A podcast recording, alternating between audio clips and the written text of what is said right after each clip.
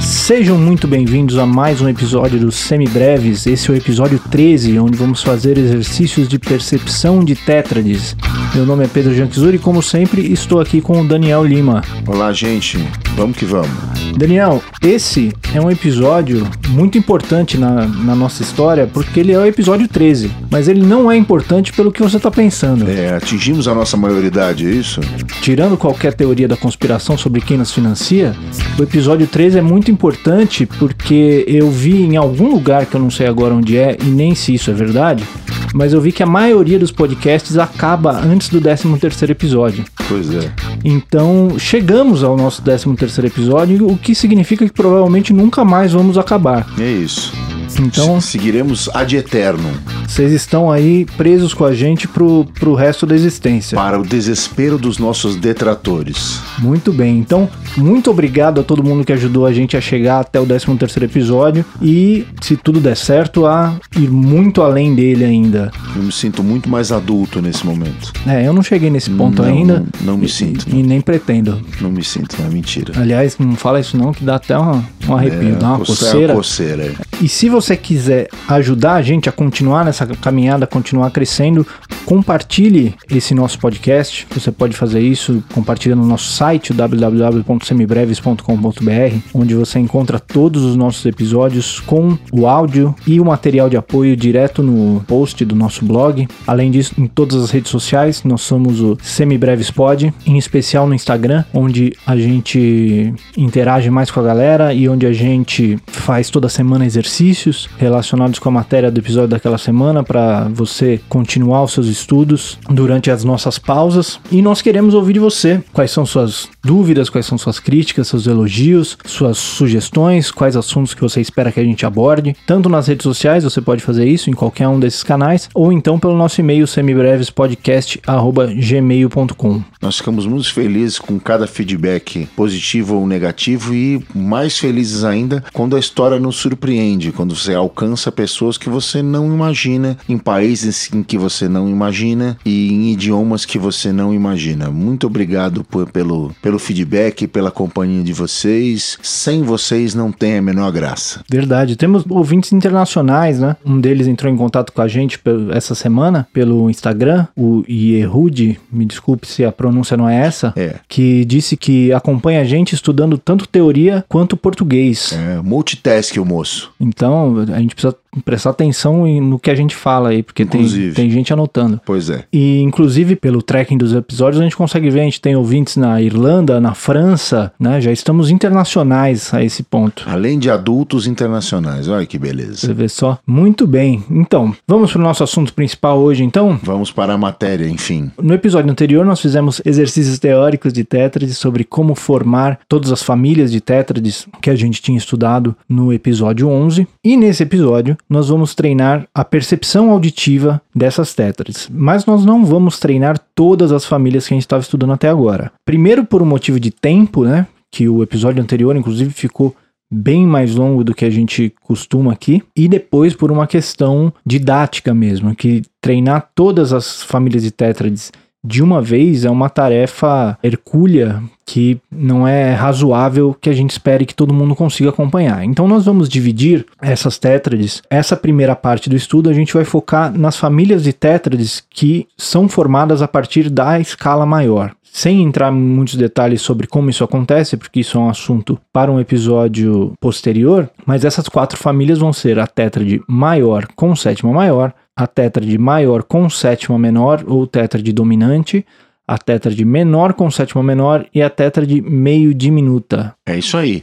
Essas são as quatro famílias de tétrades que nós vamos usar no tão afamado campo harmônico maior, aquele que sai de dentro da maior delas, a escala maior, a referência maior do estudo de harmonia, de onde sai tudo aquilo que a gente vai estudar daqui por diante. Ficamos então com as quatro em princípio. Isso não quer dizer que a gente vai ignorar as outras famílias, não, não é isso. É que a gente vai fazer um estudo posterior, porque, como Pedro já disse, a quantidade de material é imensa.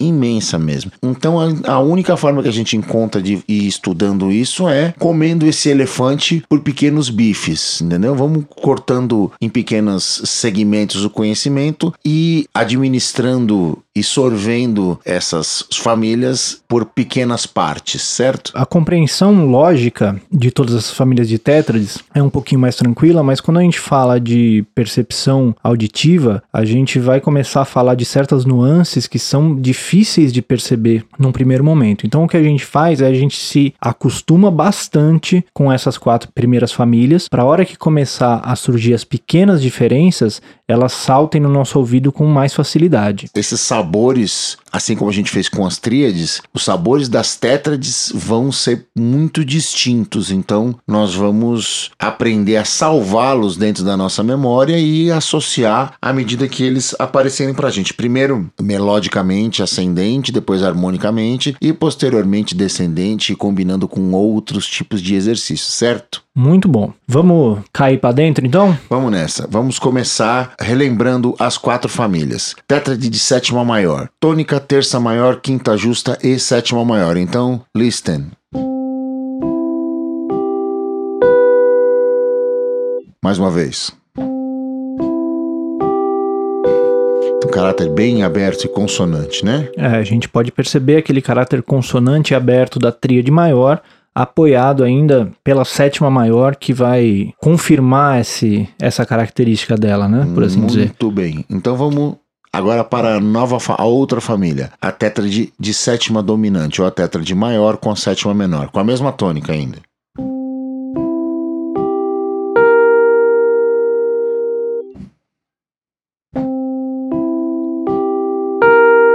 Vejam vocês que ela tem um som muito mais misterioso. Vamos por aqui primeiro, Pedro? Vamos fazer um estudozinho com as duas, depois a gente vai incluindo as outras, os outros pepinos? Vamos, vamos lá. Então vamos nessa. Bora lá.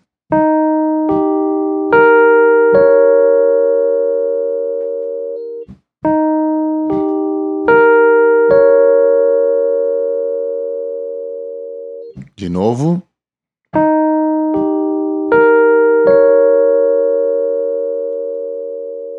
Muito bem. Então, pensando só na sétima, a gente pode analisar esse intervalo sozinho, né? Esse... Quando a gente pensava no intervalo das sétimas, a gente tinha ou aquele super-homem, ou a opção da sétima menor era aquele acorde do Curtindo a Vida Doidado, Do Twist and Shout. do Twist and Shout, que é exatamente esse acorde, né? O maior com sétima menor. Então a gente completou essa referência agora, né? É ele mesmo. Que é esse aí, o maior com sétima menor. Ou. Para os íntimos, acorde de sétima dominante. Muito bem, sigamos.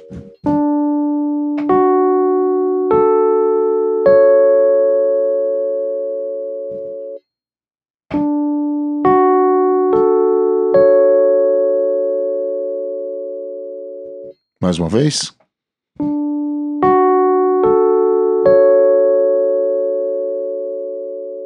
Esse já tem uma cara bem mais confortável, bem mais consonante. Com essa sétima maior na ponta. Então, um acorde maior com sétima maior. Exato, muito bem. Acho que a gente pode incluir as outras duas famílias. O que, que você acha, Pedro? Vamos, vamos já incluir. Vamos lá, então. Vamos dar só uma pequena relembrada. O menor com sétima, então. Terça menor, quinta justa e sétima menor. Escuta aí.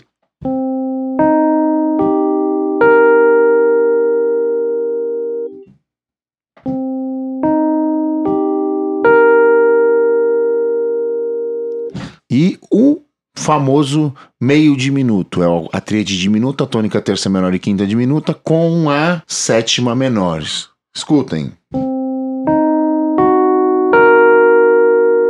Segundo Pedro, é o acorde mais sexy de todos. Não me julgue. Eu fiquei com medo de perguntar por quê. Então é isso, gente. As quatro famílias estão aí. Agora a gente vai tocar tudo misturado. Que tava meio fácil, né? Só com a sétima, assim, só vamos. Não quer fazer das, das duas menores primeiro? Vamos fazer as duas menores? Então vamos fazer as duas menores. Ah, ah, lembrando a todos que aí a diferença entre uma e outra é a quinta, né? Então vamos nessa.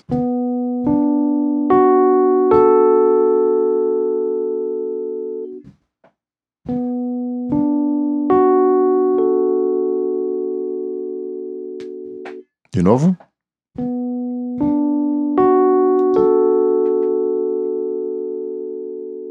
E aí, o que lhe parece? Então esse acorde ele tem essa característica confortável e consonante, né? Apesar de, de mais fechado e tristinho. Então eu vou dizer que é um acorde menor, com sétima menor. Muito bem. Adiante.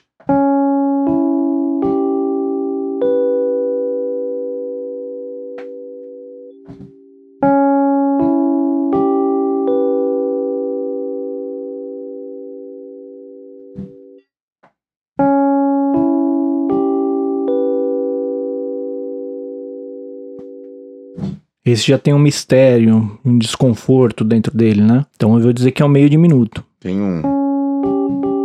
Tem esse trítono aí no meio, né? O... Conforme a gente vai avançando mais nesse estudo de percepção, esse reconhecimento desses, dessas caras, desses sabores, vai ficando mais importante. Por mais que seja muito importante também a gente conseguir identificar cada um dos intervalos e analisar cada um dos intervalos que estão dentro dele para a gente conferir essa nossa primeira impressão sobre cada um deles. Mas é uma tarefa muito mais difícil também, a gente analisar cada um dos intervalos separadamente. A gente vai se apoiando cada vez mais nessas características gerais deles, né? É, até porque esses que a gente chama na posição fundamental ainda está mais tranquilo, né? À medida que a gente for distribuir as vozes internas dos acordes de uma maneira mais prática mesmo, né? Porque essas aqui, por enquanto, são posições didáticas, né? A gente vai ter que olhar mesmo é pra cara do acorde, porque se você for dissecar voz por voz, um notinha por notinha, você vai enlouquecer. O ideal é que a gente consiga, né? Dissecar Sim, voz sim. por voz e nota por nota. Mas Sim. esse é um trabalho mais longo e mais complexo. A verdade é que eu penso muitas vezes, eu olho a cara dele e aí penso na posição que ele tá e aí É. consigo dissecar voz por voz, uma coisa apoiando a outra. Exatamente. Até porque isso vai ficar mais claro também um pouquinho mais pra frente, mas esse nosso raciocínio, ele parte da função do acorde no discurso, Isso. Que normalmente ele tá atrelado a a um discurso vindo de alguém harmônico, ou né? indo para alguém, né? né? Então essas características de conforto, de desconforto, de consonância ou dissonância vão dizer pra gente muito da função que ele tem. E quando ele tiver inserido dentro de um discurso harmônico, isso vai ficar mais claro ainda. E essa cara dele, essa sensação inicial dele vai ser muito mais importante. Nesse sentido, os acordes são como as frases. Num, num, num discurso qualquer. Se você tira essa frase ou esse acorde de dentro do contexto total, muitas vezes ele altera totalmente o seu significado, entendeu? Vale aí tanto para acordes quanto para fake news, também, do mesmo jeito. É, no, nesse momento que a gente estaria fazendo nessa metáfora é uma análise sintática de uma frase, né? Exato. E quando a gente fala de encadeamentos harmônicos, a gente está falando de interpretação de texto. Traçando um paralelo entre a língua portuguesa, a gramática e o estudo de harmonia, é, um, é exatamente isso, uma, uma boa analogia. Muito aí. bem. Vamos à mistura? Vamos misturar todos então? Tudo. Então, vamos lá. maiores, dominantes, menores e meio diminutos. Boa, Vamos lá.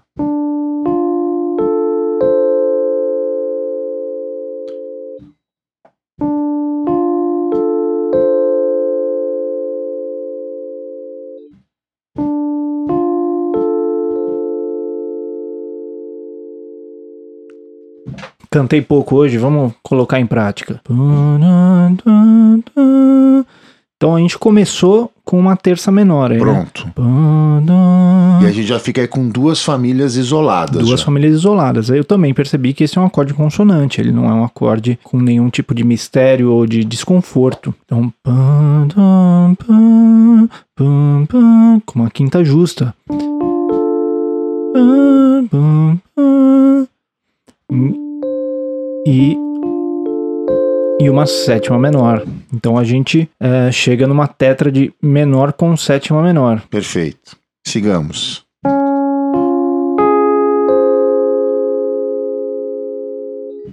Mais uma vez. A terceira exposição.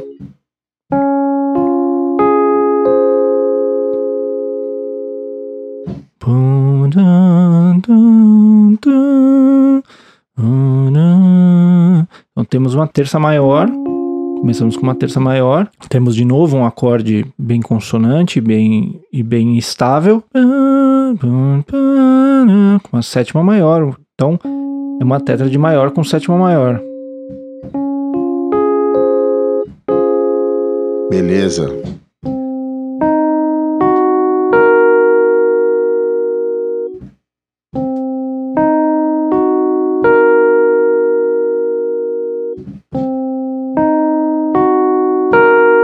Tá.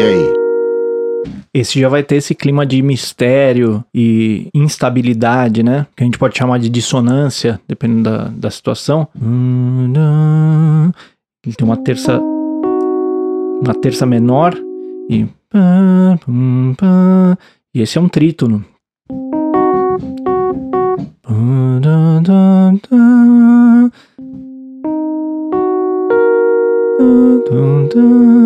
Uma sétima menor, então é um acorde meio diminuto. Meio diminuto, perfeito. Vamos lá, seguindo.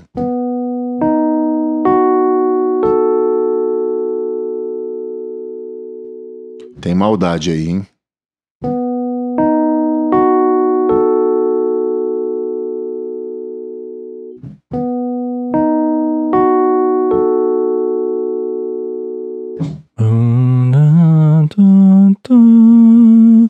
Esse já me lembrou os Beatles, né? Já, já tem aquele, aquela cara daquele empilhamento vocal dos anos 50, 50 e 60. O, algumas pessoas podem reconhecer também como um acorde de blues, né? Tem até linhas de baixo de blues que são isso. exatamente isso também. Bem obrigado. Aí você pôs uma cesta já Pus também. Pus a cesta também, é... Não tem jeito, né? Pra poder fazer quatro e cair na sétima no um, tem que botar uma notinha a mais, né? É, isso é verdade. Não tem jeito. Então é um acorde maior com sétima menor. Tem a terça maior, começa com uma terça maior, quinta justa e a sétima menor na ponta. Exato, muito bem. Mais um pouquinho então.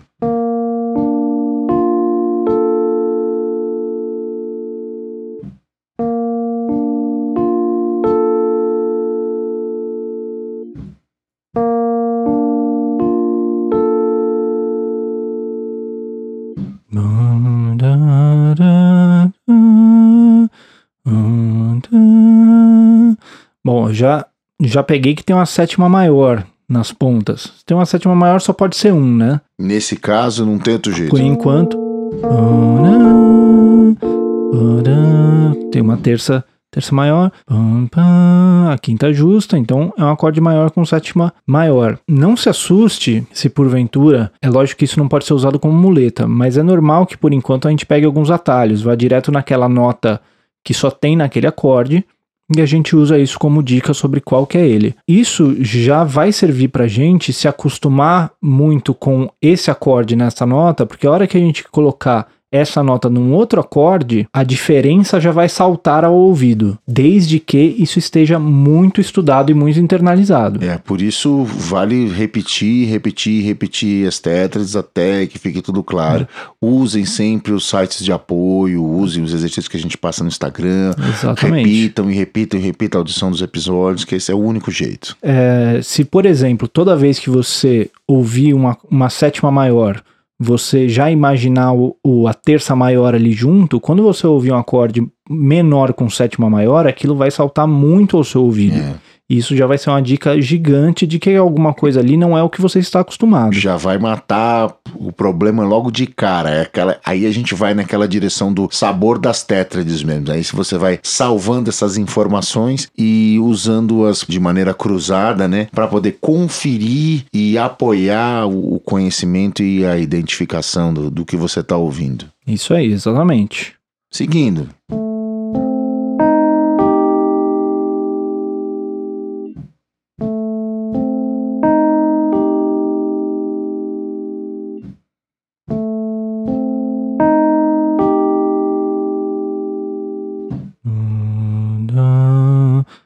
Temos uma terça menor, né?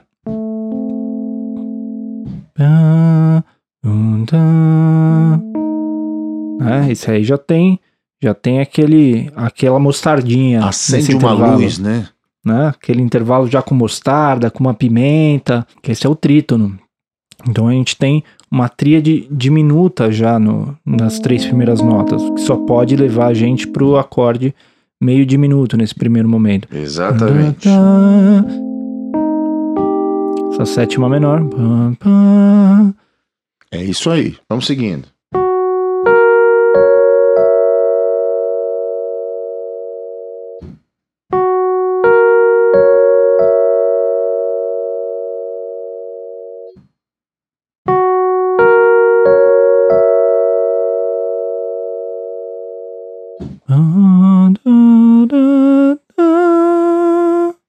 Boa, Bergib. Fantástico. Você, quer que eu faça o quê? Você toca aí no Desce um coqueiro? pouquinho, né? Pra não matar todo mundo do coração aqui. Inclusive Ué. você mesmo. Bom, então começamos com uma, com uma terça maior e temos uma sétima maior ali na ponta, né? Não? Verdade. A região me enganou, É, Olha a aí. intenção era essa, né? né? Essa é uma maldade O- sempre no coração dos homens. É, aquela coisa. Quando a gente vai mais pro agudo, mais pro grave, a gente tem mais risco de se enganar. Então aí temos uma sétima menor. Sétima Exato. menor que, que me, me pegou essa pegadinha. Isso, os britos. Lembra dos britos, ó. Ah, né? Boa. A boa. região é terrível mesmo, né? Do, da, pra lá do dó central, quase que um trítono, já, quase que um trítono, não. Um trítono do dó central, a coisa já começa a ficar com aquela corda de harmoniazinha de apoio, né? Aquela coisa bem chatinha de escutar. Então, seguindo no trem azul aqui.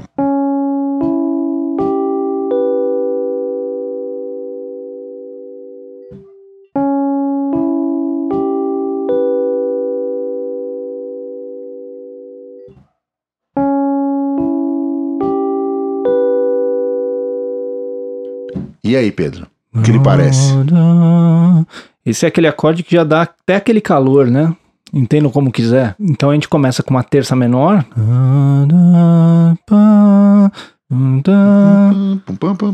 Né? Tem o trítono ali. Então a terça menor e o trítono já é um meio de minuto.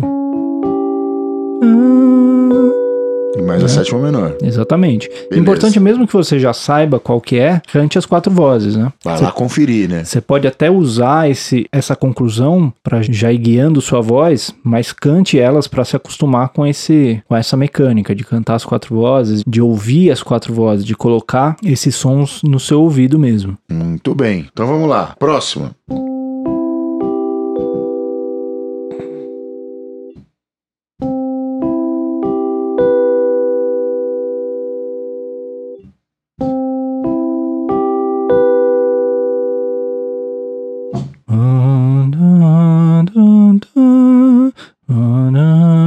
Ele começa com uma terça maior, tem uma sétima maior ali na ponta. Então é um maior com sétima maior. Perfeito. Mas na primeira audição dele, ele parece um pouco, pareceu um pouquinho mais dissonante que o normal. O que aconteceu ali? É, o que que aconteceu? A gente veio de um meio de minuto e baixou meio tom a tônica. O que que aconteceu? ó? Você faz. As vozes internas são as mesmas. Como eu só mudei a tônica, mudam todas as relações. Então, baixando meio tom a tônica de um acorde meio diminuto, você vai encontrar um acorde de sétima maior. Essa relação é bem interessante e ajuda a complicar a vida de quem está ouvindo e tentando identificar. Que no fim das contas é a minha função no cosmos É. aqui nesse momento, né? O- na prática, o que você faz é você aumenta a distância da tônica para cada um dos intervalos. Perfeito, né? Então a terça isso. maior, menor fica maior, a quinta diminuta fica justa e a sétima, Sétima menor fica maior. Exato. Esse é, uma, é um movimento muito comum no que a gente chama de resolução atrasada, né? Resolução deceptiva, essas coisas. É, que você, você atrasa a resolução, você Isso. está caminhando para tônica, digamos que você está indo para um dó maior, mas antes dele você toca um dó sustenido, Dó sustenido meio, diminuto, e aí depois você desce só, só a tônica. É um, um baita de um movimento legal. É muito comum também quando o baixista erra e depois passa um pano. Isso também. O cara fala assim: espera aí que eu tô chegando, o baixista fala. Entendeu? É isso que tá acontecendo. Muito bem. Chegamos então à nossa primeira pausa, né? Dessas primeiras exposição das tetras. Não se esqueçam, pratiquem nos aplicativos, nos sites, escutem, acostumem com o sabor de cada tétrade, internalize isso realmente. A gente fez passo a passo por intervalo, alguns usando alguns atalhos, fazer de diversas formas aqui para que você ache a que você gosta mais. Não use única e exclusivamente uma delas. Use o cruzamento dessas informações todas para poder fazer a identificação mais precisa. Isso aí, entre nos sites, estude nos sites, ouça esse episódio de novo, vai pausando a cada exemplo que a gente dá, tentando chegar na resposta antes de voltar a ouvir. Siga a gente lá no Instagram que a gente vai fazer essa semana exercícios nos stories que você pode acompanhar também. É bem divertido, numa forma de quiz que o pessoal curte bastante fazer. Procure outras fontes, procure outros podcasts, outros canais de YouTube, outros sites, outros aplicativos. Quanto mais de mais meios diferentes você conseguir colocar essa informação dentro da cabeça, melhor para todo mundo. Lembrem-se, fontes múltiplas ataquem de todos os lados. Nós não temos ciúme, muito pelo contrário. Em matéria de conhecimento, nós somos praticantes do poliamor. Vamos com tudo. Vamos nessa, vamos nessa. Um episódio um pouquinho mais curto aí para compensar o da semana passada. Que nós pegamos pesado, né? Semana vazada foi foi tenso. Muito bem. Então, encerrados nossos exercícios de percepção, vamos para as nossas dicas culturais? Vamos para as nossas dicas culturais. E aí, Daniel, o que você tem pra gente hoje? Muito bem. Hoje, como eu, eu estive muito político, muito contracultural nesses últimos episódios, nas minhas últimas dicas culturais, eu vou continuar contracultural, mas talvez um pouco menos político. O livro que Ou eu vou... não, pelo que eu tô vendo aqui. É, um pouco. O livro que eu vou que eu vou indicar para vocês é o que chama Punk: The Best of Punk Magazine. Ele é um livro que edita, é editado pela Bridget Heard e o John Hallstrom. São facsímiles das primeiras edições de um fanzine muito importante na história da música pop e do rock internacional, né? Tu provavelmente você escutou rádio depois de 77, você foi influenciado pelo movimento punk, tem um monte de bandas que surgem depois disso. Esse fanzine era editado por frequentadores de um lugar chamado CBGB's, é um bar no East Village em Manhattan, em Nova York, onde habitavam figuras icônicas que foram tomar de assalto o mercado da música da década seguinte, os Ramones, a Debbie Harry, é, o Television e uma série de outras bandas. Se você, por exemplo, leu alguma coisa como Chiclete com Banana, como Piratas do Tietê, como Revista Circo, como a Revista Animal, que, que também era fantástica, todas essas revistas tiveram influência na, de, de linguagem da Punk Magazine. É o fã, todos os fanzines. Então é incrível, não só não, não tem só música, a música é a trilha sonora disso, né? Essas bandas que eu disse, toda aquela cena que fervilhava em Nova York, que foi depois influenciar no outro lado do Atlântico os Sex Pistols e o Clash e, e todas as outras bandas de punk inglesa, mas surgiu de um botequinho incrível, né? Lá num, num, numa época onde a, aquela parte da cidade era extremamente degradada e foi levantada por esse movimento artístico. As pessoas passaram a prestar mais atenção lá no East Village e seguirem aquele movimento e virou o pescoço da, das pessoas da indústria da música para aquela direção e transformou a capacidade de transformar o espaço uma espécie de gentrificação positiva, se é que isso existe, né? É, para quem já viu camisetas com CBJB e acha que é uma sigla que a sua super loja de roupas favorita tinha inventado, não, é um bar que um bar. deu origem a Isso, um grande monte- parte da cena punk. Exatamente. Um cara que, inclusive, é, a, a sigla é, é, é muito surreal, né? Porque a sigla de CBGBs, CBGB, é para Country, Bluegrass and Blues and Other Music. É CBGB, não CBJB. É, CBGB, CBGBs.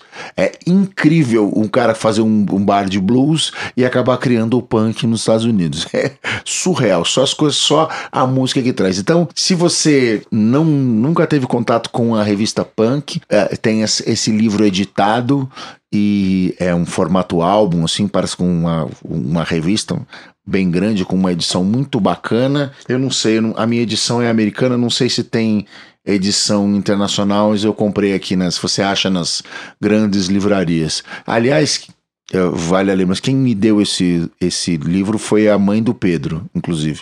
Por mais incrível que isso possa parecer. Nem eu sabia disso. Não, nem ela sabe, na realidade. Ela me deu um crédito na, na livraria, eu fui lá e comprei esse livro. Mas quem me deu foi ela, tecnicamente, entendeu? Entendi, muito bom. Já vou roubar hoje. Mais alguma dica hoje? Não. Ah, tem o filme também do CBGB. Se você não assistiu, pra você entender essa história que eu tô falando, ó, assista o filme da, com o Hilly Crystal, que é fantástico. Chama CBGB's O Berço do Punk Rock, ainda num, num, num tema relacionado. É fantástico. Tem apresentações dos, dos, dos caras fazendo os Ramones, fazendo o Talking Heads, fazendo o Blonde da Debbie Harry. É muito legal. O Hilly Crystal é o dono do CBGB's. Quem faz o papel dele é um cara, puta, ficou muito parecido. Não, o cara não é parecido parecido com ele na, na, na vida real, né? Mas a caracterização do cara foi fantástica. É o o Alan Rickman, bicho, inacreditável. Parecia, parecia que estava vendo o cara. Um trabalho muito bom de, de caracterização de época, de, de, instrumentos de época, de coreografia das bandas no palco. Vale a pena. CBGB's, o berço do punk rock. Para quem se interessa também por essa cena punk dos anos 70, 80 principalmente, e tem mais facilidade com o inglês, vale a pena ouvir o podcast do Penn Gillette, que é um, é um mágico americano, na verdade, mas ele, ele participou muito dessa cena cena punk. Chamar ele só de mágico é uma sacanagem com ele mesmo. É, né? ele tem uma. O, ele é mais famoso pelo, pelo, pela carreira dele Sim. com Penn Teller, que é uma dupla de mágicos mas já teve programa de, de televisão. Ele fez um pouco teve, de tudo, né? cara é um multimídia. Ele, ele é malabarista, na é. verdade, né? Mas já teve banda de punk, Exato. já foi. Né, namorou com a. Momento Revista Contigo. Com é, a Debbie tá. Harry. Debbie Harry, a própria do Blonde. Do Blonde. Né? E... Ex-coelhinha da Playboy. A, talvez a mulher mais linda de todo o punk rock, talvez do rock americano. Era muito amigo do Lou Reed. Que também é dessa cena, apesar de não ter tocado no, no, no, então, no Gibis. Então, o, ele participou muito dessa cena. E ele, e ele nesse podcast conta muitas histórias é, dessa época e como isso moldou muitas das ideias que ele, que ele tem hoje. É, é bem interessante. E a minha dica de hoje, não tenho nada, não tenho nada contemporâneo, nada que, que seja específico que eu tenha visto essa semana então vou dar uma dica mais geral, que é ouçam Hamilton de Holanda, por favor. Agora. Por favor, ouçam agora. Hamilton de Holanda. Já. Principalmente, entrei agora aqui no perfil dele e tem um disco novo que eu não ouvi ainda. Nem mas eu. os, os quatro, consertar esse erro. Os quatro últimos que foram lançados quatro, quase simultaneamente, que ele fez em homenagem ao Jacó do Bandolim, que inclusive ele fez também um trabalho sensacional de ele usando um bandolim do Jacó do Bandolim, trazendo a, a, sonoridade mesmo da época do Jacó, tentando resgatar a sonoridade e a linguagem do Jacó do Bandolim. Ele tem quatro discos, cada um focando em uma faceta do repertório do Jacó, né, que é o Hamilton de Holanda Trio Jacob 10, que é focado num repertório mais de improvisação um pouquinho mais jazzística, o Jacob Bossa, Jacob Black, Jacob Baby, e todos eles valem muito a pena, assim como qualquer coisa que o Hamilton de Holanda põe a mão, vale a pena você você ouvir, né? Porque é, um... é incrível um cara desse, né? Que tem um, um, pé na tradição, mas não consegue deixar de tocar algo de diferente contemporâneo. Você fala assim: ah, eu acho que já exploraram tudo que se podia num instrumentozinho desse pequenininho, né? E etc. Você está completamente enganado. Né, completamente. E ele tem, inclusive, essa da mesma forma que a gente estava falando do, do Nelson Faria, ele tem essa veia educacional também, né? Você entra no site dele e ele tem uma série de estudos que inclusive estão gravados também, que são discos que tem no catálogo dele, mas todos esses estudos estão no site dele com o áudio de graça para você ouvir e as partituras para você estudar. É, estudos de, de em diversas linguagens, com diversos recursos diferentes para você estudar no, no seu instrumento. Inclusive teve um que eu já estudei, até gravei, coloquei um vídeo no Instagram, um trecho dele, e vale muito a pena conhecer também. Cara, ele é incrível mesmo. Se existe, enfim, uma linguagem de, de improvisação brasileira, o Hamilton de Holanda faz parte dela, junto com o Nico Assunção, junto com Vitor Assis Brasil, junto com Gilson Penazeta e todos esses grandes improvisadores do, da música brasileira.